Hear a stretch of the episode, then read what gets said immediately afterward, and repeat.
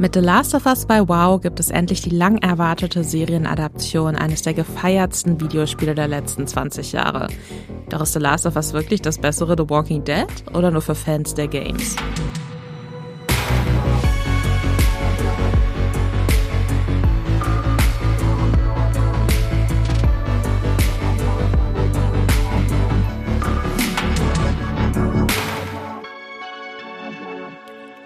Und damit herzlich willkommen bei Streamgestöber, dem Podcast von Moviepilot, bei dem wir uns mit einer Machete durch den Streaming-Dschungel schlagen, um die Perlen für euch zu finden. Die Dschungelperlen.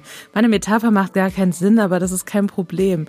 Mein Name ist Lisa Ludwig, ich bin Chefredakteurin von Moviepilot und äh, ein absoluter Hardcore-Fan von der Spielevorlage der Serie, über die wir heute sprechen.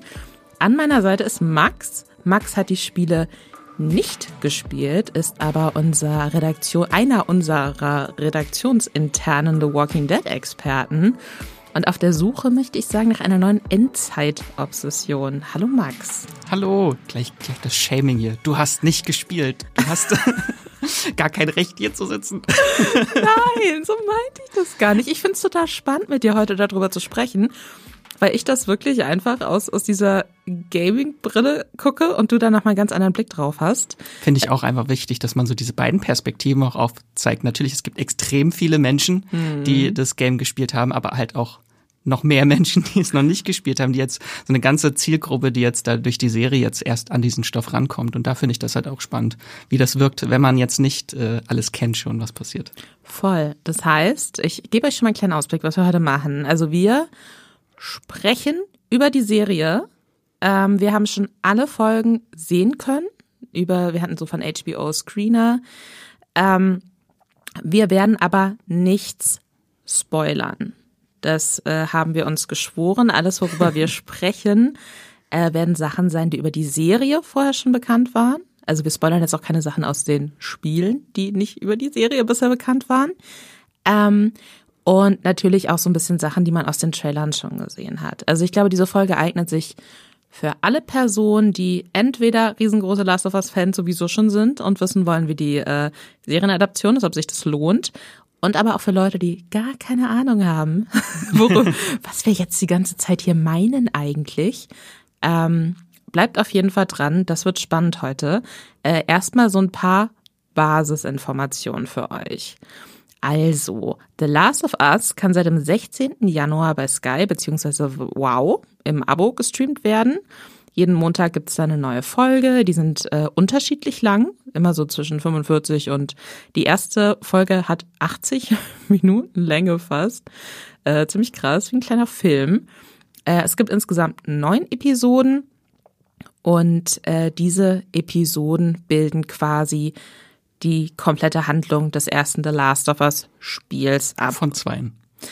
Genau, es gibt okay. insgesamt zwei Spiele. Äh, was die äh, Schöpfer der Serie dazu gesagt haben, warum sie das genau so handhaben. Dazu kann ich später noch ein bisschen was sagen.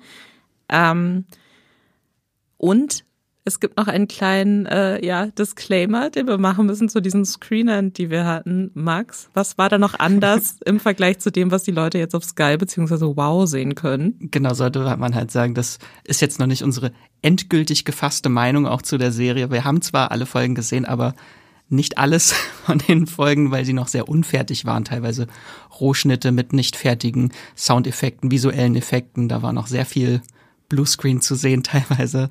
Ähm, von daher wissen wir auch noch nicht, was uns äh, in späteren Folgen vielleicht erwartet an wunderschönen Hintergründen, weil wir sie noch nicht kennen.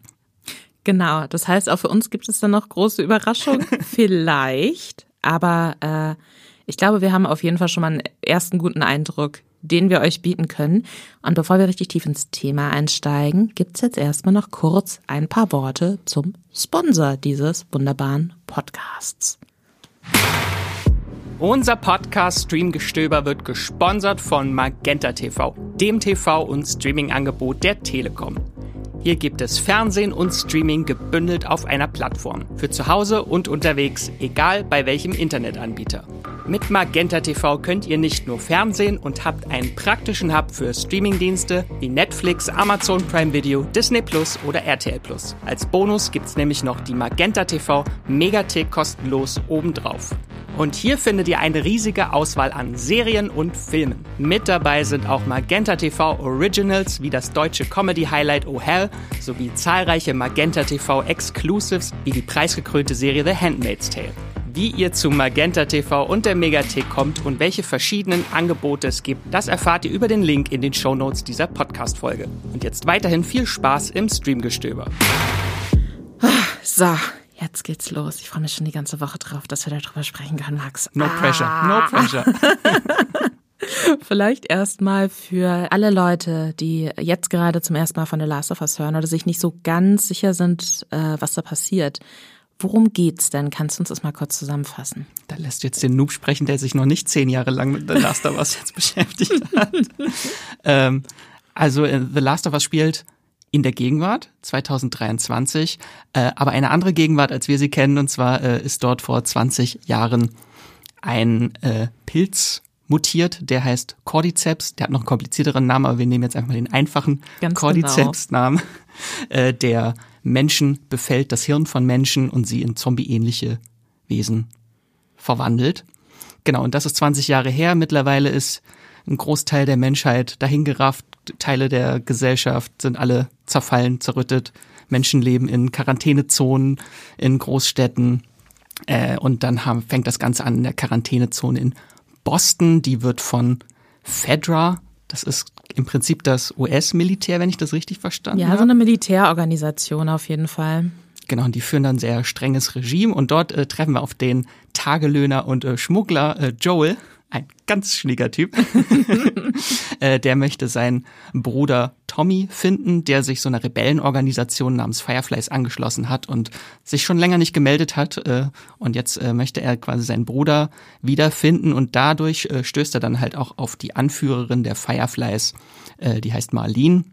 Und die beauftragt ihn quasi mit einer Mission. Er soll die Teenagerin Ellie zu, aus dieser Quarantänezone schmuggeln zu einer Basis oder zu einem Standpunkt der Fireflies. Und dafür muss, äh, müssen diese beiden dann quer durch die postapokalyptische USA, schweres Wort heute, Es ist, es ist, es ist wirklich ein schweres Wort. Ich werde vermeiden, es zu sagen.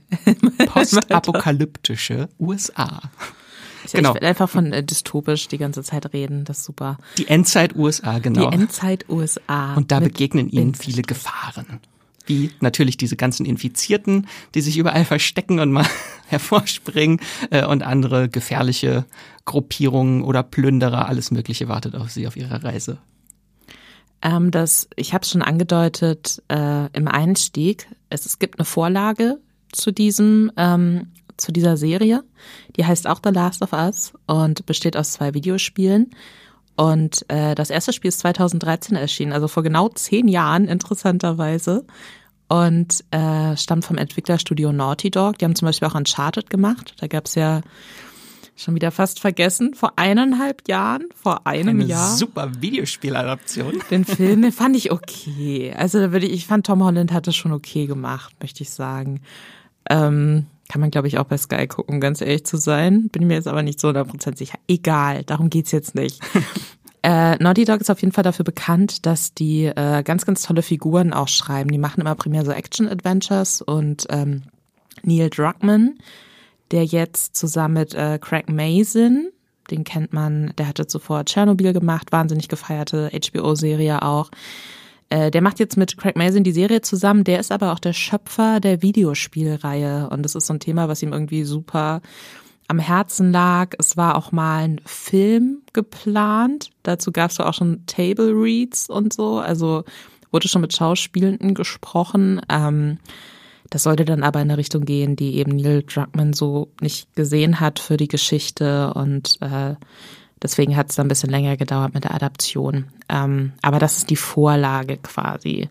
Und kommt direkt von der Quelle. Kommt direkt von der Quelle, was ja immer erstmal eigentlich ein gutes Zeichen ist, finde ich. Wer ist denn sonst noch so dabei bei der Serienadaption, Max? Also ganz vorne mit dabei, das große Duo haben wir einmal Pedro Pascal. Den kennen wir alle als The Mandalorian. Er spielt schon wieder einen vaterähnlichen Typen, der ein Kind durch die Welt tragen muss. Vielleicht die Rolle seines Lebens. Das ist einfach äh, vorbestimmt für ihn, aber diesmal muss er keinen Helm tragen. Genau. Ähm, und natürlich kennen wir ihn aus Game of Thrones als Oberyn Martell. Und aus dem äh, sehr guten äh, Nicolas Cage-Film The Unbearable Weight of Massive Talent. Da hat er auch ganz wundervoll mitgespielt. Und vieles weitere. Und dann haben wir noch einen Game of Thrones Star. Yay! Große Game of Thrones Reunion. Äh, Liana Mormont, quasi aus der Game of Thrones. Äh, Bella Ramsey spielt hier die Hauptrolle als Ellie. Ähm, und Bella Ramsey haben wir auch vorher schon unter anderem auch in His Dark Materials, da hat sie in der zweiten Staffel mitgespielt. Und wenn ihr die ganz bezaubernde Netflix-Animationsserie Hilda kennt, da spricht Bella Ramsey die Hauptfigur Hilda. Ähm, zu Bella Ramsey ist noch wichtig zu wissen, äh, Bella ist non-binary. Mhm. Das heißt, wir versuchen jetzt im weiteren Verlauf des Podcasts mit geschlechtsneutralen Pronomen zu arbeiten. Das ist im Englischen deutlich einfacher als im Deutschen. Deswegen bitte verzeiht uns, falls wir das mal in der Hitze des Gefechts für eine Sekunde kurz vergessen. Aber es äh, ist natürlich wichtig, das zu respektieren und deswegen wundert euch nicht, äh, falls unsere Sätze in, der nächsten Stunde manchmal ein bisschen komplizierter klingen, als sie sein müssten. Aber da muss man im Deutschen mal so ein bisschen drumherum bauen um geschlechtsneutrale Pronomen. Genau. Und dann haben wir noch ein paar andere äh, Darstellenden in der Serie, die äh, nicht komplett in der ganzen Serie zu sehen sind, sondern oft halt so in einzelnen Folgen. Ähm, da haben wir zum einen, äh, zum einen Anna Torf, die sehen wir auch gleich in der ersten Folge als Joels Freundin und Schmugglerin. Tess hieß sie, ja? Genau. Genau, äh, Anna Toff kennt man auch aus äh, Fringe und Mindhunters. Äh, ganz toll. Dann haben wir noch Merle Dandridge. Ähm, das ist ganz interessant. Sie spielt die gleiche Figur wie auch in dem Videospiel. Dort hat sie auch schon eine Figur vertont, die Marlene. Ähm, und Serienfans kennen sie vielleicht aus äh, The Flight Attendant. Da hat sie in der ersten Staffel so eine Agentin gespielt. Ja, und dann gibt's noch ein paar weitere Stars auch in der Serie zu sehen, unter anderem ähm, Gabriel Luna, der, der Ghost Rider aus Agents of S.H.I.E.L.D., äh, Nick Offerman, den kennen Comedy-Fans aus, auf jeden Fall aus äh, Parks and Recreation äh, als Ron Swanson oder zuletzt halt auch in Pam und Tommy hat er mitgespielt, in Devs hat er eine ganz tolle Rolle gespielt. Da haben wir noch äh, Maury Bartlett aus The White Lotus, Staffel 1. Der beste Charakter aus der ersten äh, White Lotus. Und Staffel. vergessen, genau. Und äh, Looking hat auch mitgespielt. Äh, die das, das schwule Girls habe ich es immer genannt von HBO. Das habe ich nie geguckt tatsächlich. Muss ich vielleicht mal reinschauen. Oh, der Daddy, ja. der harte ist, Daddy war. Ich, ich habe das Gefühl, es ist eh, es ist eine gute Serie für Leute mit Daddy-Issues. Aber darauf gehen wir vielleicht später. Kommen wir doch, ja, kommen wir noch dazu. Äh, drei Namen habe ich noch auf der Liste. Äh, haben wir einmal noch äh, Melanie Linsky aus Yellow Jackets kennen wir sie, spielt Ganz hier auch toll. mit äh, Storm Reed.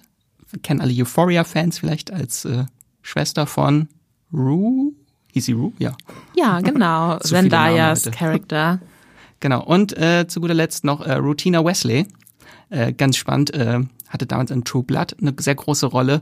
Und wo wir dann später auch noch zum Vergleich mit The Walking Dead äh, kommen, hat sie auch in The Walking Dead mitgespielt, in einer Folge. Ähm, äh, es ist, du hast eine sehr, sehr schöne Überleitung gebaut, weil jetzt geht es nämlich ans Eingemachte. Jetzt nehmen wir diese Serie auseinander und gucken, ob sich denn der Hype, äh, der Hype lohnt. Nein, das ist kein Satz. Ob, ob der Hype denn angemessen war. Und was äh, wir beim Moviepilot äh, viel gemerkt haben, aber ich auch so in der öffentlichen Diskussion über die Serie viel gesehen habe, war, dass viele das so ein bisschen als ihren The Walking Dead Ersatz sehen, weil die Hauptserie von The Walking Dead, ne, bevor die ganzen neuen Ableger starten, die unterschiedlich interessant klingen, ähm, die, die Hauptserie von The Walking Dead ist geendet. Das heißt, es gibt ein zombie-großes Loch im Herzen von Serienfans.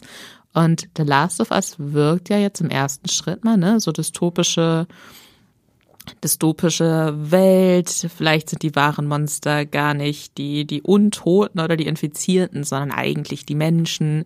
Wir folgen Leuten, die sich da irgendwie durchkämpfen müssen. Das klingt ja jetzt im ersten Schritt schon mal so ein bisschen nach The Walking Dead.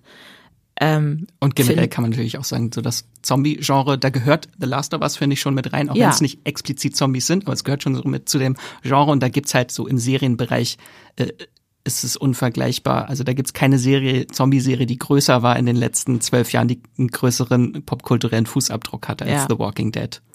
Findest du denn jetzt, wo du die komplette erste Staffel gesehen hast, dass dieser Vergleich zutreffend ist, äh, abgesehen davon, dass sie natürlich irgendwie ins selbe Genre fallen? Also oberflächlich gesehen äh, kann man es schon vergleichen, aber sobald man halt ein bisschen tiefer guckt in die Serie, äh, ist The Last of Us schon was ganz, ganz anderes. Da habe ich mir so ein paar Punkte auch aufgeschrieben, so einmal so, was The Last of Us und The Walking Dead äh, unterscheidet. Falls ihr jetzt das Game nicht kennt oder und nur The Walking Dead und jetzt wissen wollt, was ist denn jetzt? ist es dasselbe, nur anders? genau, nein, ist es nicht. Äh, genau, da haben wir zum Beispiel einmal schon die, die Struktur der Serie. The Walking Dead ist natürlich eine horizontal erzählte Serie, wo sich eine Handlung durchstreckt von vorn bis hinten und von jeder Folge, mit jeder weiteren Folge weiter erzählt wird. Und da finde ich, ist äh, The Last of Us ein sehr interessanter Mix aus so horizontaler Erzählung und so Fall der Woche Struktur. In den USA heißt es immer so Procedural Serie, so Fall mhm. der Woche Serien.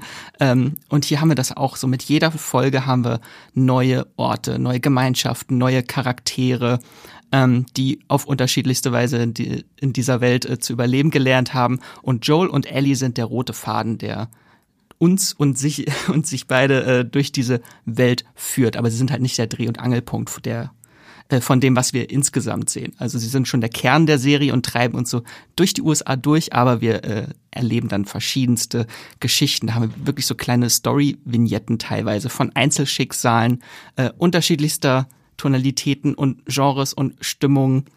Also wirklich jede Folge ist unterschiedlich, was ich sehr, sehr toll fand. Also einfach so die Grundstimmung in manchen Folgen. Es gibt Folgen, die sind richtig gruselig und Horror. Dann gibt es Folgen, die sind extrem berührend und romantisch. Mhm. Also es gibt alle möglichen Sachen, äh, also alle möglichen Stimmungen und ähm, auch von den Settings her unterscheidet sich die Serie auch mit jeder Folge neu. Also wir haben jetzt nicht wie bei The Walking Dead überspitzt gesagt, immer die gleichen Waldböden, die wir.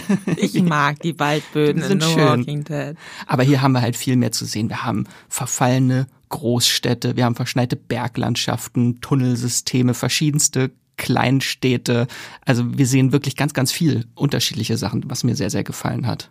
War das auch was, was du erwartet hattest aus den Spielen wahrscheinlich, ne? Genau, also es, es ist es ist natürlich insofern anders, als dass in den Spielen spielt man Joel beziehungsweise an bestimmten Punkten im, im Spiel auch Ellie und deswegen sind die immer da. Da kann, mhm. hast du diesen Perspektivwechsel gar nicht. Und ich finde es total toll und das äh, gibt der Serie in meinen Augen auch wirklich so dieses diese Berechtigung zu existieren und nicht einfach nur so, man hat die Cutscenes, also diese diese nicht spielbaren Sequenzen, die es in Spielen gibt, ne, wo dir die Story dann weiter erzählt wird und so weiter und so fort. Man hat jetzt nicht einfach nur eine Nachstellung von Szenen, die schon äh, im Spiel existieren und die aneinander geschnitten, sondern man kriegt äh, Einblicke in andere Aspekte dieser Welt, die man in den Spielen dann eher dadurch bekommt, dass man zum Beispiel so Abschiedsbriefe irgendwo rumliegen sieht oder so. Es gibt, äh, es gibt eine Geschichte, das ist diese sehr tragische, aber auch sehr romantisch schöne Geschichte irgendwie. Äh, diese, diese Figur, die, die hier ver, äh, gezeigt wird, die sieht man in den Spielen gar nicht. Der taucht nur durch einen Brief auf und man muss sich dann so ein bisschen erschließen, was da passiert sein könnte. Und hier hat man eigentlich fast eine komplette Folge, wo seine Geschichte so zusammen mit einem anderen Charakter erzählt wird. Und das ist richtig, richtig schön. Und das hat auch äh, viel Überraschendes für mich auch irgendwie nochmal so als Kennerin der Spiele gemacht und ist tatsächlich auch was, wo ähm, Neil Druckmann jetzt in Interviews gesagt hat, dass sie ganz, ganz viel in der Serie drinsteckt, was er eigentlich gerne in den Spielen gehabt hätte, mhm. was sie aber bei den Spielen dann nicht machen könnten, weil man da halt einfach auch Action immer wieder braucht ja. und die Leute ja auch aktiv Dinge tun wollen. Aber wo du eben schon so schön sagst, wenn ich das, das ist auch sowas, was die Serie definiert. Also es geht hier wirklich so auch um das Menschsein. Also du hast diese extrem extreme, extreme nihilistische Endzeit, alles ist düster, überall ist Gewalt und Tod und Leid. Und dann hast du aber diese kleinen Lichtblickmomente von Empathie und Mitgefühl und Menschlichkeit, die dann umso stärker strahlen. Und da gibt's halt auch in der Serie ähm, so ein Satz, der so ein Motto quasi, was überall so von den Fireflies, glaube ich, an Wände gesprüht wird. Das ist äh, When you're lost in the darkness, look for the light. Und das finde ich ist auch so ein Kernthema von der Serie. Das stimmt. Und das ist halt auch, es ist natürlich düster und, und sehr, sehr emotional. Und direkt in der ersten Folge gibt's ich glaube, nach 30 Minuten oder so eine Szene, die richtig so ein Magenschlag ist irgendwie. Also ich glaube, also ich habe sehr viel geweint, aber ich habe auch bei den Spielen sehr viel geweint. Deswegen liegt das vielleicht auch an mir persönlich. Aber ähm, es hat auch eben durch diese ganz unterschiedlichen Fokussachen manchmal auch so Rückblicke, ähm, die da einem dann irgendwie was aus der Vergangenheit von Eddie zum Beispiel zeigen oder so. Äh, das springt dann auch so von der Tonalität her. Und ich kann mir zum Beispiel auch total gut vorstellen, dass es eine Serie ist, wo man sagen kann, so, hey, okay, du hast jetzt vielleicht keine Lust, die komplett zu gucken, aber guck unbedingt mal die Folge, weil die für sich alleine stehen kann und weil das eine schöne Erzählung ist. Und gleichzeitig ist es auch wirklich immer wieder sehr witzig, auch, finde ich. Und das, also, dieser Fokus auf auf die Menschlichkeit, das, das funktioniert mega gut, auch gerade weil der Cast so fantastisch ist. Was man aber natürlich auch anmerken muss, ist, dieser Fokus auf die Menschlichkeit bedeutet natürlich auch, dass dann die Zombies in Anführungszeichen in der in Anführungszeichen Zombie-Serie ähm, so ein bisschen untergehen. Wie das hast der, du das wahrgenommen? Das ist der große Unterschied zu The Walking Dead. Die, um die Zombies geht's nämlich eigentlich gar nicht. Äh, es geht eigentlich fast wirklich ja nur um die Menschen. Und äh, die spielen eine sehr untergeordnete Rolle, die Zombies, beziehungsweise wir nennen sie jetzt, äh, wir nennen sie hier nur Zombies, aber sind ja eigentlich Infizierte, wo natürlich auch der Unterschied ist zu The Walking Dead. In The Walking Dead sind das wiederbelebte Tote, das sind so klassische, schlurf, schlurfende Zombies. Und hier in The Last of Us sind das natürlich äh, durch diesen Pilz infizierte Menschen, die komplett äh, die Gewalt über ihren Körper verlieren und quasi von diesem Pilz übernommen werden, aber noch leben. Also sie sind im Endeffekt keine richtigen Zombies sind nur fremdgesteuert von einem Pilz. Ja. Und äh, sie sind schnell. Das, das, war, das muss man sagen. Das ist der große Unterschied zu oh, The Walking Dead. Das ist auch was, was wirklich, also es, es gibt verschiedene Arten von, von diesen Infizierten auch. Was so mit am ähm, häufigsten gezeigt wird in der Serie, wenn man mal Infizierte sieht, sind halt die Runner. Das sind die Schnellen. Die sind auch nicht so lange infiziert. Die sehen auch noch größtenteils menschlich aus. Ähm, die erinnern sehr so an die Infizierten aus so 28 Days Later zum Beispiel. Ja. Einfach nur Agro-Menschen, die durch die Gegend laufen. Und die dann, wenn sie dich geschnappt haben, versuchen quasi so ihre, ihre Sporen so zu übertragen. Und dann kommt da irgendwie, ja, das ist gar nicht so richtig so dieses, oh nein, also, ne, über Bisse kann das auch übertragen werden, aber es gibt auch so eine Szene, wo man sieht, wie es sonst doch übertragen werden kann. Es ist wirklich fast wie so ein Zungenkuss, wo dann so diese Pilz, keine Ahnung, Geflechte, Pilzranken, Pilzranken, ja. Äh, wir sind keine Biologen, meldet euch gerne bei uns, wenn ihr wisst, was bei Pilzgattungen die korrekte Bezeichnung dafür ist. Wie die dann quasi aus dem Mund des Infizierten in den anderen und so. Also das ist schon, es ist, ich finde, ich weiß nicht, ob ich schon mal, und es klingt jetzt absurd, was ich sage, aber ich weiß nicht, ob ich mich, ob ich mir schon mal dachte, bei in Anführungszeichen Zombies in so einer Endzeitserie, die sind nicht nur super creepy und irgendwie eklig, sondern die sind auch, die haben was Schönes weil so eine groteske Schönheit. Das ist so eine ja. groteske Schönheit, weil je weiter diese Infizierung fortschreitet, umso mehr äh, wuchert der Pilz zum einen im Körper und bricht dann aber auch eben irgendwann aus dem Körper raus. Und dann gibt es zum Beispiel die Klicker, äh, die hat man auch schon in Teasern zu der Serie gesehen. Die sind so, haben auch so ein, heißt auch Klicker, weil die so ein ekliges, äh, gutturales Klickgeräusch irgendwie machen, was mich aber auch so ein bisschen an an die Frau aus The Grudge erinnert, so dieses so, mhm. ne? So ganz, ganz unangenehm. Und äh, da ist quasi der Pilz, die Pilzwucherung so weit fortgeschritten, dass der, der Schädel so gespalten ist und der Pilz wie da wie so eine, ja, wie so ein Schmetterling, wie so eine Krone so rauswuchert. Ähm, und das hat eine gewisse Schönheit. Und man muss aber dazu sagen, dass äh, sowohl die Spieler als auch die Serie einfach so allein durch diesen Pilzzyklus und, und wieder Städte überrankt sind, sowohl von, von Pilzen als auch von, äh, von Natur im Generellen. Das hat eine ganz, ganz grausame Schönheit irgendwie. Und das finde ich wahnsinnig spannend. Und muss man auch noch erwähnen, das sind ganz tolle Maskeneffekte. Also das ist kein CGI, bei den äh, Klickern und es gibt noch so eine Zwischenstufe, wo auch so, sieht immer aus wie Sojasprossen, die dann irgendwie aus dem Auge mhm. hängen. Also das sind wirklich ganz, ganz tolle Maskeneffekte. Da habe ich auch an Walking Dead gedacht, äh, nicht, weil es ähnlich aussieht, es sieht komplett anders aus als die Zombies aus The Walking Dead, aber dat, die hat sich halt auch ausgezeichnet durch diese ganz tollen Maskeneffekte von Greg Nicotero und seinem Team und hier haben wir halt auch ganz, ganz tolle, sie sind selten zu sehen, aber wenn sie zu sehen sind, sind sie unglaublich schön. Pedro Pascal hat auch, äh, ich konnte bei so Roundtable-Interviews teilnehmen ähm, zur Serie. Und da hat äh, Pedro Pascal auch gesagt, dass er eine scheiß Angst beim Dreh hatte, weil die halt wirklich nicht so, es war nicht so Marvel-mäßig, wo die dann einfach so grüne Anzüge getragen haben, die Bösen in Anführungszeichen, da wurden da danach dann die gruseligen äh, Pilzgesichter draufgesetzt, sondern äh, die haben halt wirklich dann die haben sich dann wirklich vor jemandem versteckt, der so aussah. Und das muss, äh, das muss ja nervenzerreibend gewesen sein. Ähm, aber also ich, ich bin noch so ein bisschen zwiegespalten, wenn ich das finde, dass äh, die tatsächlich gar nicht so eine große Rolle spielen. Ähm, einerseits finde ich es gut irgendwie, mhm. weil, weil die halt nicht das Interessanteste an der Erzählung sind. Andererseits ähm, verliert halt dadurch die Geschichte dann auch so ein bisschen so diese genre-typische Dringlichkeit. Mhm. So diese omnipräsente Gefahr ist nicht so richtig ja. zu spüren, ja.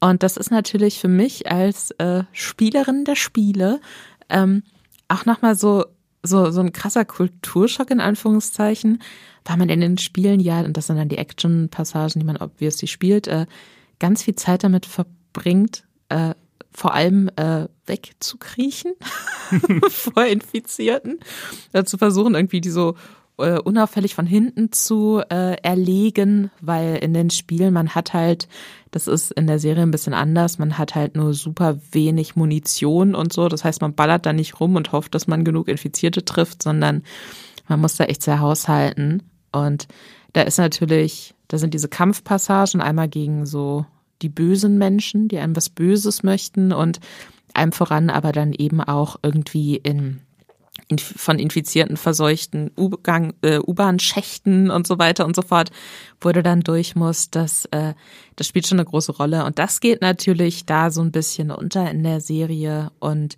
da könnte ich mir zumindest theoretisch vorstellen, dass das für Leute, die jetzt sagen, okay, geil, nächste Zombie-Serie, mhm. let's go, dass die was anderes erwartet haben irgendwie. Und auch Horror. Horror, es gibt Horror, aber halt sehr, sehr spärlich eingesetzt. Also wenn jetzt jemand so eine Zombie-Horror-Serie erwartet, ist da vielleicht die Enttäuschung schon da, weil sie halt größtenteils das nicht ist. Ähm, die zweite Folge ist für mich die Horrorfolge, wo das für mich auch wirklich funktioniert hat. Du siehst Charaktere, der, so das Tempo der Folge ist extrem langsam. Äh, man streift durch diese Postapokalypse und dann kommt irgendwann tauchen diese Klicker auf. Und das knallt umso mehr, weil mm. da so ein Tempowechsel plötzlich drin ist in der Serie. Und ich habe so eine Scheißangst gehabt. Vielleicht lag es daran, dass ich direkt neben dem äh, Lautsprecher, oh wo gerade dieses Klicken rauskam. Oh. Also da habe ich mich wirklich gefürchtet. Was äh, vielleicht noch interessant ist zu wissen, wenn ich jetzt kurz mal aus, äh, aus Gaming-Perspektive auch drauf gucke, ähm, dass es tatsächlich eine Figur gibt, du hast es schon, schon angesprochen, die von der Person gespielt wird, die die Figur auch für die Spiele gespielt hat. Das war jetzt mhm. ein sehr komplizierter Satz, aber ne, also vielleicht ist das vielen von euch nicht bewusst, aber auch bei so äh, modernen, äh, hochbudgetierten Videospielen, wo es eben auch viel darum geht, dass man einen krassen Fokus auf Charaktere hat und auf Story und so weiter und so fort. Die entstehen nicht komplett nur am Computer, sondern da gibt's richtige Schauspielerinnen und Schauspieler, die dann so Motion Capturing mäßig, äh, das sieht dann stellenweise so aus, wie Marvel-Filme gedreht werden, mhm. tatsächlich. Ähm, Oder Avatar.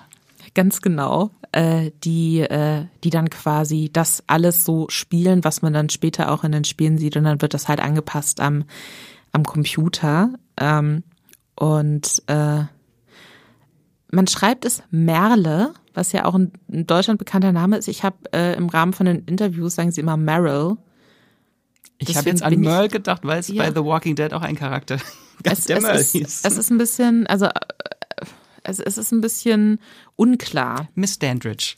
Miss Dandridge, äh, die Marlene spielt, die Anführerin der Fireflies, die hat diesen Charakter auch in den ersten beiden Spielen tatsächlich, auch im zweiten Spiel auch nochmal auf, ähm, gespielt. Und ähm, die anderen wurden komplett ausgetauscht. Es gibt zwei äh, Cameos, die sehr, sehr schön sind, finde ich, ähm, von den Schauspielerinnen und Schauspielern, die in den Spielen äh, Joel und Ellie gespielt haben und nicht nur gespielt haben, sondern eben auch erheblich dazu beigetragen haben, zusammen mit Neil Druckmann, dass diese Charaktere so viel erzählerisches Fleisch haben, sage ich mal, und so toll sind und äh, und das Spiel so wahnsinnig gut geworden ist. Das ist einmal Troy Baker, das ist einer der bekanntesten äh, Synchronsprecher im Gaming-Bereich. Ähm, der, der hat Joel gespielt und äh, taucht in einer der späteren Folgen auf, äh, in einer Rolle, die wir jetzt nicht verraten. Und äh, haben wir aber auch schon in einem der Trailer gesehen. Also der taucht in einem der Trailer auf. Und äh, Ashley Johnson, auch eine sehr bekannte Synchronsprecherin, die auch äh, tatsächlich äh, quasi mitspielt, in Anführungszeichen, bei äh, The Legend of Vox Machina, der mhm. äh, Animationsserie bei Prime, äh, die sehr, sehr gut ist. Und die hat Ellie gespielt. Und ähm, die hat auch eine sehr, sehr schöne, sehr, sehr emotionale Gastrolle, äh, was ich toll finde. Und meine größte Angst im Vorfeld war, nachdem ich 15 Stunden pro Spiel mit den Ingame Joels und Ellies verbracht habe, dass ich dann quasi die Schauspieler, die die Rollen für die Serie übernehmen, nicht annehmen kann, weil die ein bisschen anders aussehen und so weiter und so ein bisschen anders klingen. Und ich muss sagen, ich bin so überrascht und so, so froh, dass es nicht so ist. Und das ist wirklich, also ich finde, das war auch echt schön gelöst, zwar mit den Gastauftritten, aber auch wie das kommuniziert wurde jetzt, dass dann die Synchronsprecher auch äh, immer mit in einem Atemzug genannt wurden und dann auch in, bei öffentlichen Auftritten immer so gezeigt wurde, nee, es kann verschiedene Personen geben, die halt dieselbe Rolle spielen. Das, ähm, ich finde, das wurde sehr schön gelöst und das funktioniert wirklich gut. Und ich kann mir vorstellen, dass viele, die die Spiele gespielt haben, jetzt bei der Serie noch so ein bisschen so, ah, oh, weiß ich nicht. Ähm, ich finde, man sollte dem echt eine Chance geben. Ich bin mir immer noch nicht zu 100% sicher, wie sehr ich es liebe, aber ich fand es auf jeden Fall gut. Also es ist für mich immer noch, ich habe das Problem, dass ich so sehr durch die Gaming-Brille sehe, mhm. weil diese Spielereihe mir so wichtig ist und ich so emotional auf alles reagiere, was damit zu tun hat, dass, ähm, dass es für mich schwer ist, da drauf zu gucken und zu sagen, das ist jetzt eine gute Serie oder ach, das hätte ich mir aber noch mehr gewünscht, weil ich immer automatisch so, ach stimmt, damals, als ich den Prolog gespielt habe, 2013, vor, vor meinem äh, ersten Flachbildfernseher, äh, da habe ich geweint. Äh, das ist dann immer so, weiß ich nicht, ist ganz interessant. Ich habe auch geweint, ohne das Spiel gespielt zu haben. man, man, muss viel weinen, man sollte viel Wasser trinken, glaube ich. Ähm, interessant da vielleicht auch nochmal, es gibt tatsächlich mehrere, wir haben schon drüber gesprochen, dass ganz viel in der Serie passiert, was jetzt in Spielen nicht mit drin ist, also dass ganz viel so Nebenfiguren noch ausgebaut wurden und man aus deren Perspektive auch deren Geschichte erzählt bekommt. Ähm, es gibt aber auch ganz, ganz viele Szenen und auch komplette Dialoge, die eins zu eins äh, den aus den Spielen gleichen. Und ähm, das ist natürlich interessant jetzt für mich. So, ja. ich, ich weiß ja nicht, aus welcher, also man guckt das ja ganz anders, wenn man diese Vorlage kennt. Ich kenne es jetzt so zum Beispiel von Comic-Verfilmungen. Dann hat man einen ganz anderen Blick drauf, wenn man dann die Live-Action-Adaption sieht und weiß, oh, jetzt kommt das und das ist eine Anspielung auf das. Und ich habe ja zumindest äh, gelesen, dass es quasi eins zu eins viel auch äh, ähm, adaptiert wurde aus dem Spiel, wie sich das denn dann anfühlt. Fühlt sich das eher so an wie, ist es jetzt eher lahm, dass es, dass es einfach nur so Cutscenes verfilmt sind oder ist das schon was Besonderes? Also ähm, es, ich, ich fand, ich fand es interessant, dass es trotzdem zu 90 Prozent für mich total gut funktioniert hat. Ähm, das Ende der Serie ist eins zu eins im Spiel. Also wirklich eins zu eins. Ähm, in der ersten Folge gibt es eine Sequenz, wo Joel und sein Bruder quasi beim Ausbruch der Infektion, äh, äh, versuchen aus, ihrem Heimat, aus ihrer Heimatstadt zu fliehen. Ähm, da hast du auch, wie die Kamera sich bewegt und, und wie die hinter Joel ist und so. Da nimmt das schon so ein bisschen die Perspektive ein, die man fast beim Spielen auch so hatte. Ähm, und das, da sind mir also ganz viele Sachen aufgekommen, weil ich mir wirklich dachte, ah, okay, interessant.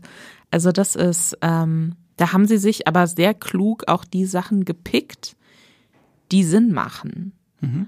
Weil ein Problem von so Videospielverfilmungen ist ja oft, dass die Leute denken, ja, hier geil, äh, wir machen, die wollen die Actionsequenzen, deswegen sind die Videospiele so beliebt, die wollen die Actionsequenzen haben, das bilden wir jetzt einfach ab. Aber, und das haben Craig Mason und Neil Druckmann auch, es gibt einen sehr schönen Artikel vom New Yorker auch über die The Last of Us Serie, da ging es auch so ein bisschen um das Thema Videospieladaption. Äh, da haben die beiden das auch gesagt, dass es halt, was im Videospiel funktioniert, weil du halt in so einer Actionsequenz dann selbst entscheiden musst, oh Gott, laufe ich jetzt nach links oder nach rechts, ähm, welchen Zombie mache ich zu, zuerst weg oder so. Das funktioniert nicht eins zu eins so, wenn du einfach nur zuguckst. Aber wie hat das denn auf dich gewirkt? Also war das für dich jetzt was Störendes, wenn jetzt die Action auch schon ein sehr großer Teil der Spiel ist, die jetzt komplett ja fast ausgeklammert wird aus der Serie? War das was, war das, was du vermisst hast, wo du dachtest, jetzt würde ich gerne gerade ballern? äh, tatsächlich nicht, aber weil, äh, weil The Last of Us halt auch als Spiel so einen Fokus auf dem Worldbuilding und, und auf der Geschichte eben von äh, Eddie und Joel hat, dass ich mir beim Spielen oft dachte so, oh Gott, okay, ich habe jetzt hier gar keinen, ich muss jetzt hier einmal durch, da sind 15 Infizierte zwischen mir und der nächsten Tür und ich will aber wissen, was auf der anderen Seite der Tür ist. Mein, ich, ich spiele das nicht, weil ich gerne in schlecht beleuchteten äh, Tunneln rum äh, rumkraxel und, und mir von gruseligen The Crutch Infizierten äh, ins Ohr klickern lasse. Ähm, also das war dann so, ich, ich bin da immer sehr auf, bei solchen Spielen bin ich dann sehr auf Handlungen fokussiert und da fehlt mir dann das dazwischen nicht so richtig. Ich kann mir vorstellen, dass eben Leute, die vielleicht äh, die bei solchen Serien dann auch lieber was Actionreiches sehen wollen, dass die vielleicht ein bisschen enttäuscht sind. Ähm, aber für mich hat das gut funktioniert und ich finde auch allein, dass man komplette Szenen aus dem Spiel übernehmen kann und es ist nicht cringe und es mhm. ist kein Qualitätsabfall zu dem, was von Leuten wie Craig Mason, der schon eine unfassbar gut besprochene, tolle Serie wie Tschernobyl gemacht hat, dass der Qualitätsabfall nicht merkbar ist irgendwie, sondern dass beides funktioniert, dass es auf einem Level passiert. Ich finde, das sagt sehr viel darüber aus, wie gut die Videospielvorlage geschrieben ist. Und ja. ähm, das finde ich toll. Und du hast es eben kurz schon erwähnt, das Worldbuilding, das wollte ich auch nochmal einfach kurz hervorheben. Das ist etwas, was ich, was mich richtig überrascht hat oder was mir auch sehr gefallen hat an der Serie. Dieses Worldbuilding, ähm, also sie streifen ja so durch diese verfallene Zivilisation, die vor 20 Jahren untergegangen ist, und du erfährst trotzdem so viel über diese Welt, äh, auch durch so kleine Sachen, durch so kleine Charakternebengeschichten äh, erfährst halt so viel über die Menschen äh, und diese Welt und wie die Menschen in dieser Welt, was für Regeln, nach welchen Regeln die spielen. Das ist unglaublich toll gelöst, finde ich. Ähm, zum Beispiel ein Beispiel, das ist jetzt ein kleiner Spoiler aus der ersten Folge, aber das ist halt, aber um zu sehen, wie diese äh, Quarantänezone funktioniert, werden wir damit eingeführt, dass da ein kleiner ein kleines Kind irgendwie schwer verletzt irgendwie von dieser Quarantänezone aufgenommen wird äh, und dann wird getestet, ob das Kind vielleicht positiv oder negativ äh, ist auf diesen, diese Pilzinfektion. Und dann sehen wir in der nächsten Szene einfach ähm, Menschen, die Leichen verbrennen und da siehst du nur die Schuhe von diesem Kind. Und das ist einfach so kraftvoll, dass du so, sofort weißt, wow, äh, das ist äh, kein guter Ort, diese Quarantänezone. Und das sind ganz viele solche Momente in der Serie, die mich sehr, sehr begeistert haben. Total. Und das ist auch wirklich, das ist eine brutale Serie. Also wenn Gewalt passiert, dann hat die Nachhall. Und ähm, das spiegelt auch die Spiele tatsächlich. Also wo du halt, wenn du da irgendwie, wenn du es nicht schaffst, den Klicker auszuschalten, dann äh, siehst du, wer der, wie der Joel irgendwie den Kiefer aufreißt oder so, ne? Also das sind dann so die Todessequenzen irgendwie. Solche, sowas gibt's jetzt in der Serie nicht, äh, obviously, weil äh, aber zumindest schon so, dass Handlungen Konsequenzen haben. Handlungen haben Konsequenzen und du merkst halt direkt so, okay, das macht was mit Leuten. So diese 20 Jahre, die zwischen dem Start der, es gibt einen Zeitsprung auch in der ersten Folge, diese 20 Jahre, die zwischen dem Ausbruch der Infektion und, und der Jetztzeit in der Serie spielen, ähm, die haben was mit den Menschen gemacht. Mhm. Und ähm, das, das ist irgendwie,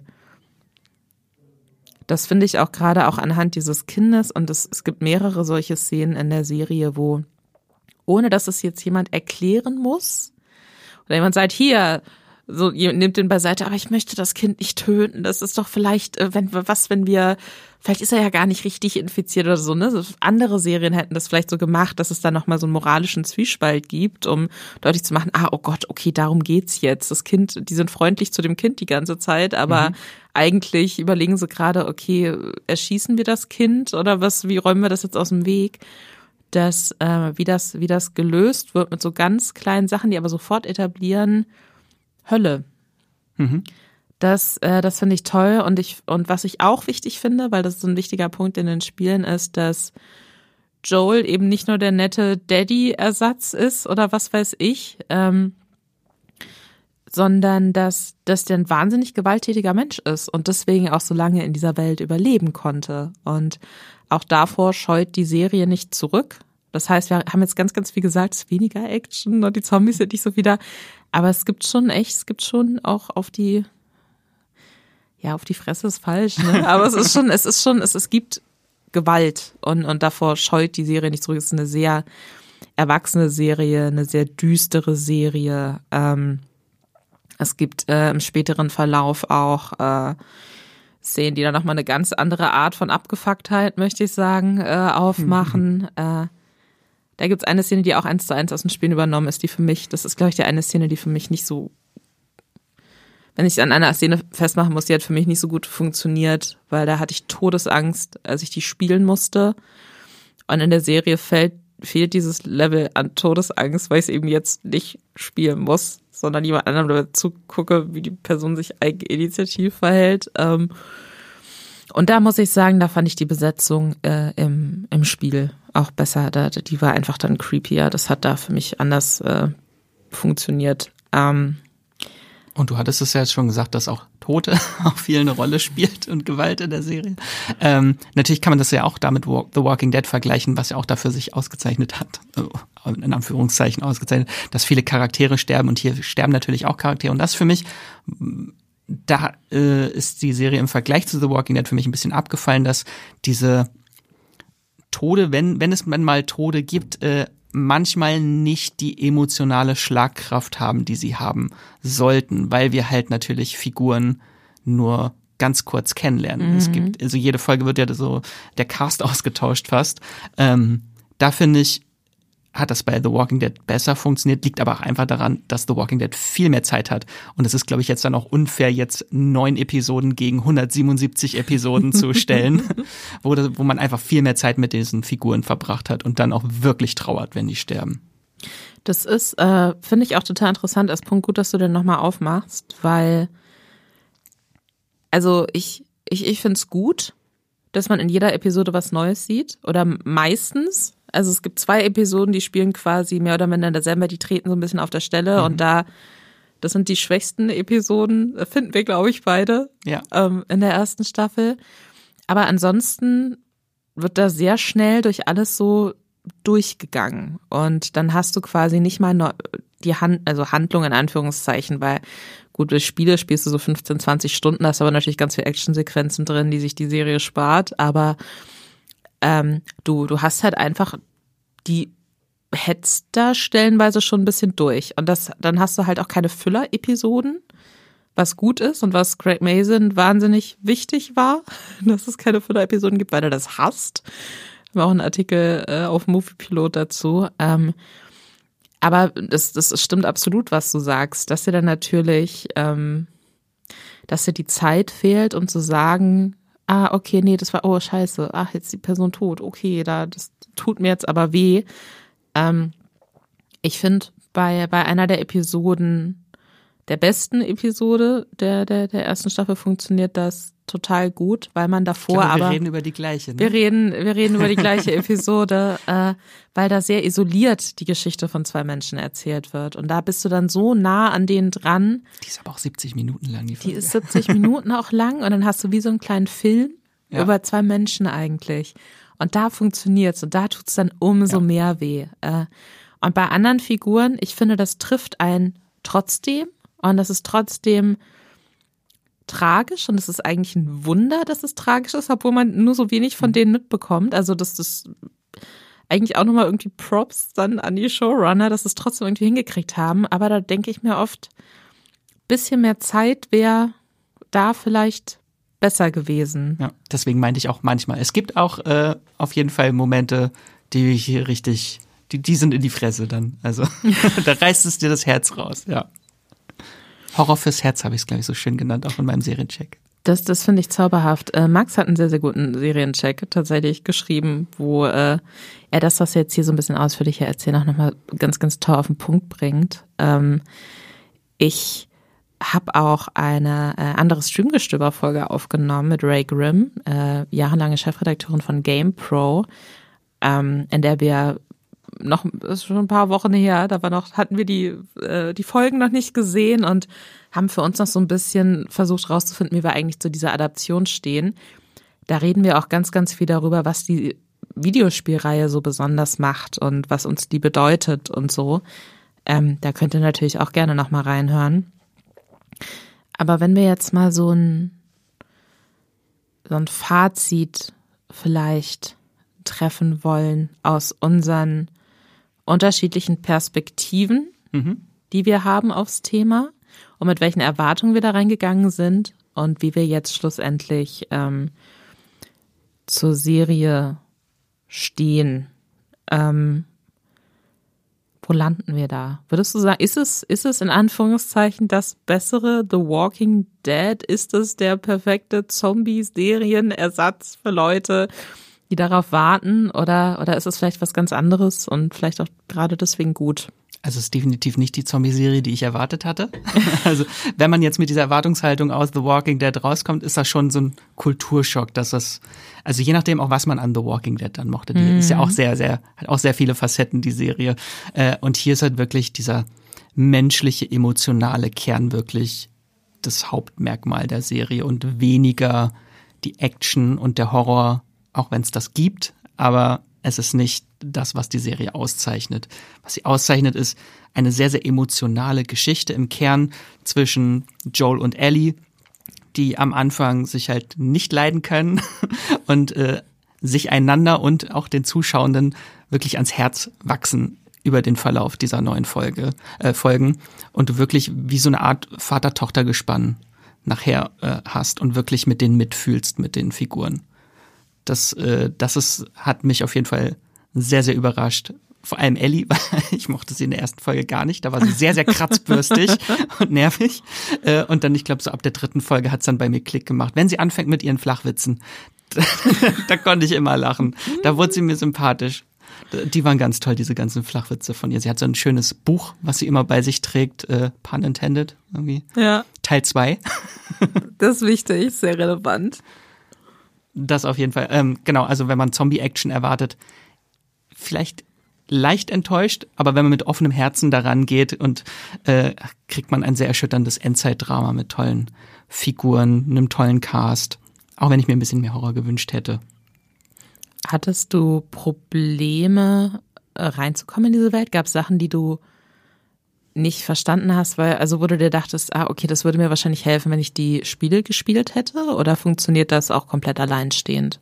Ich finde, es funktioniert schon sehr auch gut alleinstehend, weil man auch einfach, natürlich auf den ersten Blick ist es so eine Geschichte, die man schon so oft gesehen hat, so, oh, verfallene Zivilis Zivilisation, Zombie-Apokalypse oder irgendwas anderes hat die Menschheit äh, fallen lassen. Da, da sind schon ähnliche Sachen und das sprechen die beiden Hauptfiguren auch, glaube ich, irgendwann mal an am Anfang. So, oder? Weiß ich gar nicht mehr. Äh, dass ihre Geschichte halt auch schon tausendmal erzählt wurde. Irgendwie, ja, ich muss jetzt ein Kind irgendwo hinbringen durch die Apokalypse. Haben wir zum Beispiel The Road hatten wir auch. Eine, eine der Inspirationen, glaube ich auch. Und No Country for Old Men hat äh, Neil Druckmann auch sehr inspiriert für das Spiel tatsächlich. Ja, interessant. Sehe ich die Vergleiche, ja. ähm, wo war ich? wo wollte ich hin? Äh, dass es natürlich äh, eine Geschichte ist, die man vielleicht schon mal gesehen hat, auch so oder so ähnlich. Ja, genau, ja, ja. Aber trotzdem, äh, die Reise ist es wert. auch wenn man jetzt so die groben Punkte, äh, es ist schon vorhersehbar ungefähr, äh, was passiert, aber trotzdem, äh, der Weg ist das Ziel, sagt man ja so schön. Für mich, ähm, ich war sehr, sehr lange sehr skeptisch und habe wirklich, glaube ich, bis zum ersten richtigen Teaser gebraucht, um ein bisschen aufgeregt zu sein, mir zu denken, ah, oh Gott, okay, vielleicht kriegen sie es doch hin, vielleicht kriegen sie es doch hin. Ähm, und ich, ich kämpfe immer noch so ein bisschen mit mir, weil ich noch nicht zu 100 Prozent sagen kann, wie gut ich es finde, habe ich ja vorhin schon mal kurz äh, angedeutet. Aber ich kann mir nicht vorstellen, dass man das besser hätte adaptieren können, als es passiert ist. Und dass ich nicht, dass ich jetzt nicht vor Euphorie auf meinem Stuhl herumspringe und juchze und äh, positive Klickergeräusche mache oder so, ähm, liegt, glaube ich, primär daran, weil das Spiel mir so viel bedeutet, dass es nichts gibt, was da auch nur im Ansatz dran kommen kann. Und das, was HBO und Craig Mason und Neil Druckmann jetzt damit gemacht haben, ist für mich die, die beste Videospieladaption, die ich jemals gesehen habe, weil genau das Richtige adaptiert wurde, weil man so nah an einem Videospiel dran ist in vielen Bereichen und trotzdem immer genau weiß, wann man den Schritt zur Seite gehen muss und um was anderes zu zeigen. Und sie bietet sich ja jetzt auch nicht so wirklich so Gamern an, nee. die Serie. Also es ist jetzt nicht so, hier ein Easter Egg, da ein Easter Egg. Also es ist jetzt nicht so aufdringlich, wie zum Beispiel, äh, was war dieser Resident Evil Film, Welcome to Raccoon City.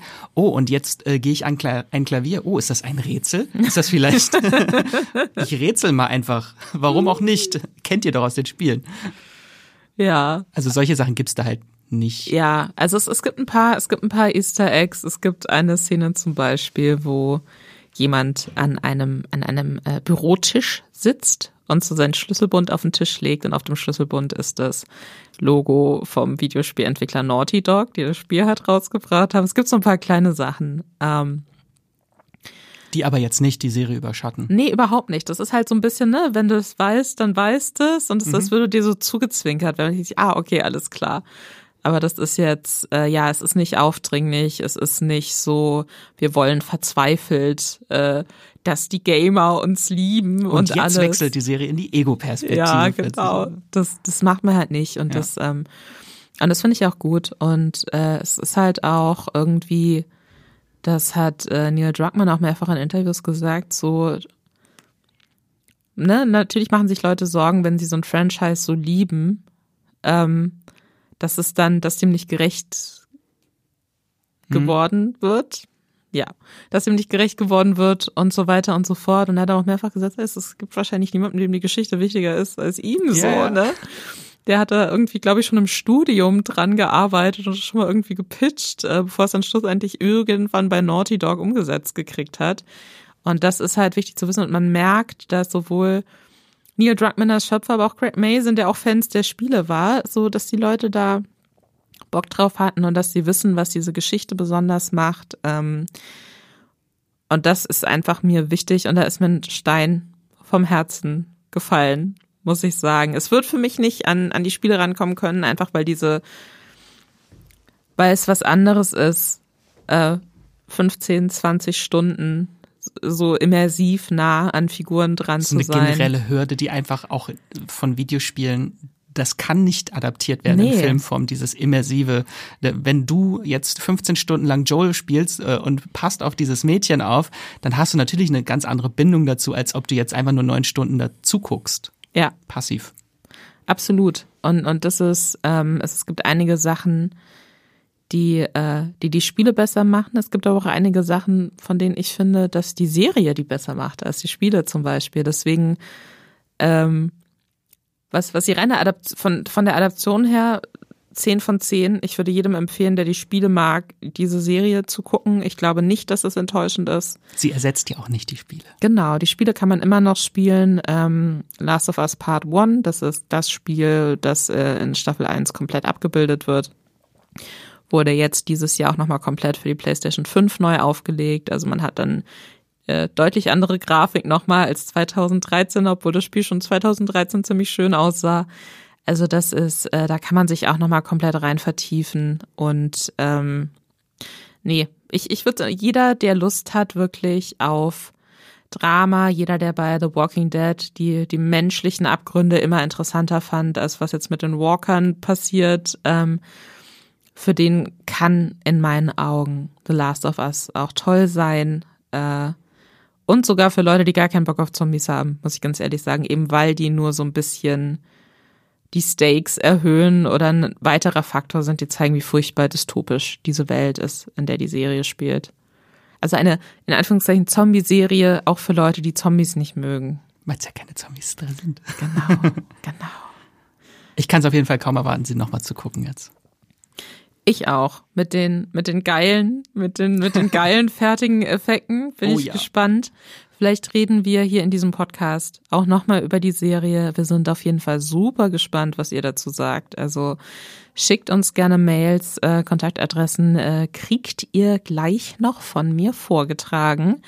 Ähm, auf Moviepilot haben wir mehrere Explainer schon vorbereitet. Äh, Seriencheck von Max. Ähm, ich schreibe auch nochmal was, was so ein bisschen konkreter auf die Zombies eingeht. Äh, einige Interviewausschnitte äh, sind schon online bei uns. Also ihr äh, kriegt bei uns All Things The Last of Us. ähm, aber wir gucken natürlich, wir haben nicht nur die ganze Zeit die Screener geguckt, Nicht? sondern wir haben auch andere Sachen. Vielleicht zwischendrin einmal kurz noch angeschaut. Äh, und, und deswegen, also ich habe so ein Serientipp, aber ich schäme mich dafür. Kennst du das? Wenn du denkst, das habe ich so geguckt und ich fühle mich schmutzig Das danach. ist noch schlimmer als Guilty Pleasure. Ja, ja. Kennst du das? So richtig Shame-Serie. Ja, genau. Und Ja, ich ist- weiß, so als Jugendlicher hatte ich mich dafür geschämt, dass ich den Powerpuff Girls äh, Film bei mir auf DVD zu Hause Ah. hatte, obwohl ich den super fand. Ja. Das ist vielleicht so ein Fall, wo man nicht sofort äh, sagen, oder wenn jetzt äh, Freunde zu Besuch kommen, das ist so der Film, den man dann aus dem Regal vorher schnell nimmt. Schnell ein Tarantino davor geschoben. So. Ähm, Und welche Serie ist das bei dir? Ja, es ist, äh, es ist Tell Me Lies bei Disney Plus, kann man das streamen. Äh, ich bin über meine, eine meiner Schwestern draufgekommen, weil die meinte so, oh Gott, ich habe das angefangen, ich habe es an einem Wochenende durchgesucht, ich konnte nicht aufhören, das zu gucken, aber alle sind furchtbar. Und ich so, okay, dann meine andere Schwester, ich habe auch angefangen, ich habe bis heute Morgen um drei Uhr zu Ende geguckt, obwohl ich um sechs aufstehen musste, ich konnte nicht aufhören, das zu gucken. Ich so, okay, dann dachte ich mir, ja gut, dann, dann gucke ich halt mal rein, was soll schon passieren supersüchtig geworden. Also es ist, es ist die, wenn ich dir jetzt die Prämisse sage, es klingt auch überhaupt nicht so wahnsinnig aufregend. Im Kern geht es eigentlich um so eine College-Romanze, die hochgradig toxisch ist, äh, zwischen Personen, die scheußlich sind, umrandet von einem Freundeskreis, der scheußlich ist. Man fragt sich so von Folge zu Folge, ah, wen hasse ich heute am meisten? Und äh, es spielt auf zwei Zeitebenen äh, zumindest am Anfang und am Ende der Serie, wo die alle sich halt irgendwie nach ein paar Jahren auf einer Hochzeit wiedersehen und man weiß so, ah, okay, die, das, äh, das große Couple, das toxische Couple ist anscheinend nicht mehr zusammen, man weiß nicht so richtig warum. Und dann gibt's noch einen Fall, irgendjemand stirbt dann auch noch, also es ist wirklich, es ist richtiger Schmutz. Es ist richtig krasser Schmutz, aber irgendwas kriegt man so von Folge zu Folge immer noch so zugesteckt, so zwischen diesen reichen, schönen, scheußlichen Menschen, äh, die alle immer nicht so richtig die Wahrheit sagen und immer noch ein zusätzliches Geheimnis haben.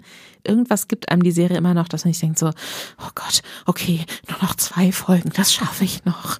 Ähm, es ist, äh, Soundtrack ist perfekt. Also Soundtrack erinnert mich so ein bisschen an die, an die Gossip Girl Soundtrack Zeiten, wo ich dachte so, oh Gott, den Song muss ich jetzt Shazam oder ich google jetzt Teile der, der Song-Lyrics, die ich gerade gehört habe, um herauszufinden, was das für ein Lied ist. Ähm, Was ja auch so eine Serie war, wo du ätzende, reiche ja, Monsten-Teenies da es ist, es ist so ein bisschen, es ist so Gossip Girl am, am.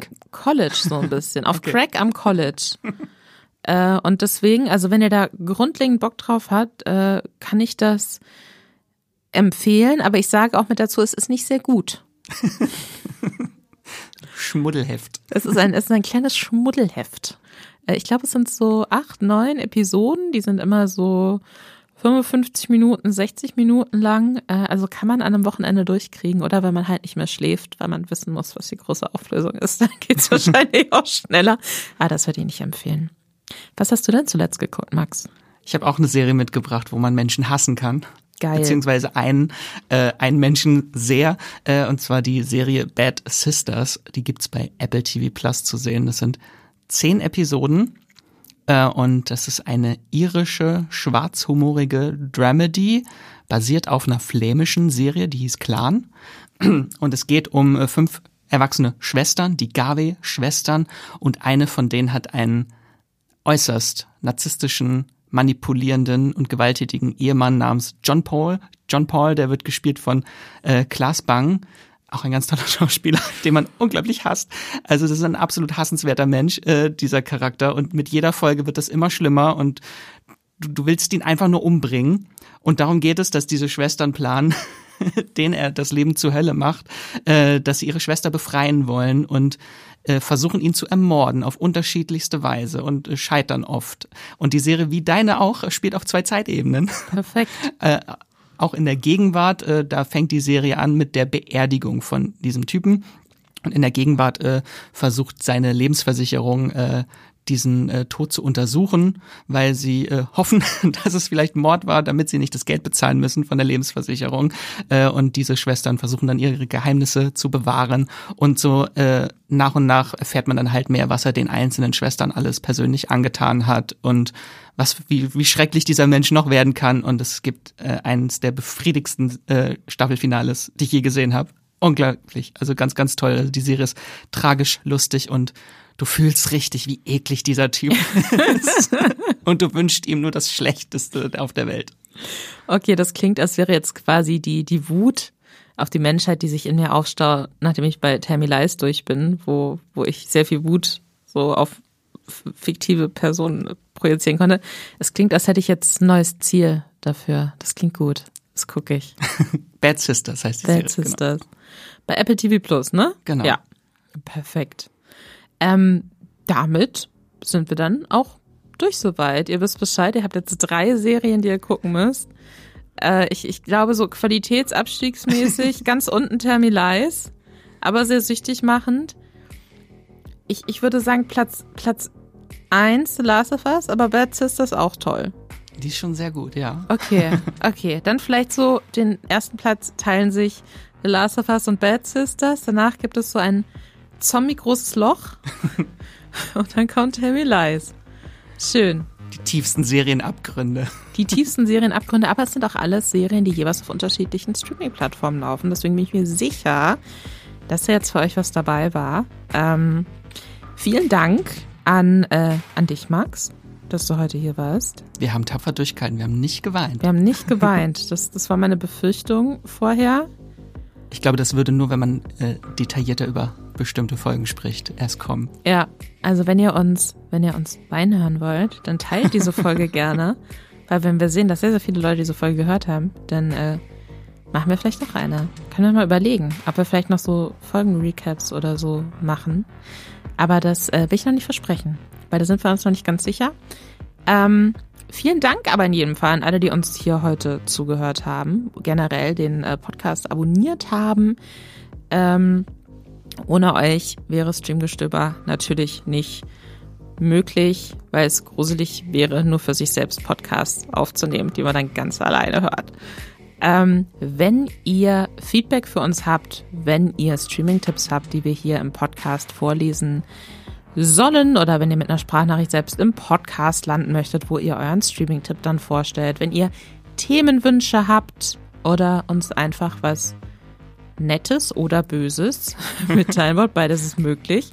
Vorzugsweise was Gutes. Vorzugsweise was Gutes, denn ihr wisst, die Welt ist hart, auch ohne Infizierte, also ohne, ohne Pilz infizierte ja, lasst euren Menschen. Hass lieber an Serienfiguren aus und nicht an uns. Hasst lieber die Leute aus Tammy Lies, aber bitte nicht uns. In jedem Fall könnt ihr euch, könnt ihr uns einfach schreiben. an podcast.moviepilot.de oder auf Twitter at streamgestöber mit OE oder at moviepilot. Ähm, und auf Instagram findet ihr uns auch unter Moviepilot. Wenn ihr uns unterstützen wollt, dann macht ihr das am besten, indem ihr diesen Podcast hört, teilt, abonniert. Ähm, je nach Plattform, ob ihr da jetzt auf Spotify, Apple Podcast, Podcast Addict und so weiter und so fort guckt, äh, hört, könnt ihr den Podcast auch bewerten. Das hilft uns natürlich auch. Macht das also gerne äh, und kommentiert, falls möglich. Ähm, und wenn ihr euch dachtet, ach, diese Menschen, denen wir jetzt hier so zugehört haben, ich möchte einfach wissen, was sie sonst noch für furchtbare Serien oder Men Serien mit furchtbaren Menschen gucken, dann äh, könnt ihr uns natürlich auch persönlich folgen oder mehr von uns lesen und oder hören. Max, wo finden dich denn die Leute im Internet? Im Internet äh, bei Twitter und Instagram unter Wieselmax oder Max Wieseler und natürlich auch auf moviepilot.de. Äh, auch unter Max Wieseler oder Wieselmax. Da gibt es dann demnächst bestimmt auch einige The Last of Us Texte. Und wenn ihr weiter zurückscrollt, ganz, ganz viele The Walking Dead Texte. Best of both worlds. Genau. Ähm, mich findet ihr auch auf äh, Moviepilot natürlich unter Lisa Ludwig, denn so heiße ich. Ähm, mein Username ist L Ludwig zusammengeschrieben. Auf Twitter findet ihr mich unter Anti-Alles-Lisa und auf Instagram habe ich den kompliziertesten und längsten Namen aller Zeiten, aber das ist mir erst dann aufgefallen, dass es eigentlich schon zu spät war. Und da dachte ich, jetzt ist auch Quatsch, wenn ich ihn noch äh, ändere. Not strong, only aggressive zusammengeschrieben. Und bis ihr das fertig eingegeben habt im Instagram-Fenster, ist bestimmt auch schon die nächste Streamgestöber-Folge da, äh, bei der wir euch natürlich auch, bei der wir uns natürlich auch freuen, wenn ihr da wieder einschaltet. Ähm, und ja, bis dahin, streamt was Schönes. Tschüss.